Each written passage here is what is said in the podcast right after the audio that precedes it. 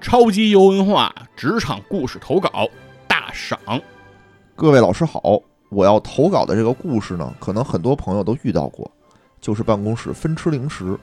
我自己是个男的，但我有低血糖，我挨不了饿，跟大部分女同事一样，喜欢带点零食放在办公室，感觉头晕，饿了就拿出来吃点儿。有时候呢，也分给同事尝尝。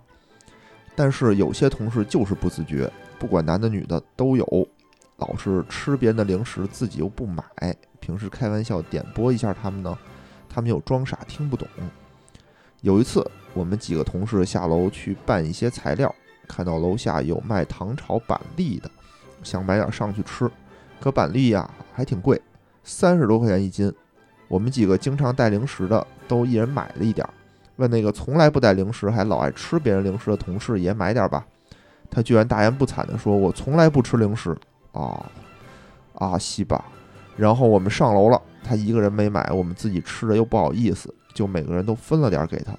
我大概估算了一下，每人分给呃他的感觉，他应该吃的最多。看到他笑嘻嘻的脸都恶心。哎，赋诗一首：少年不幸低血糖。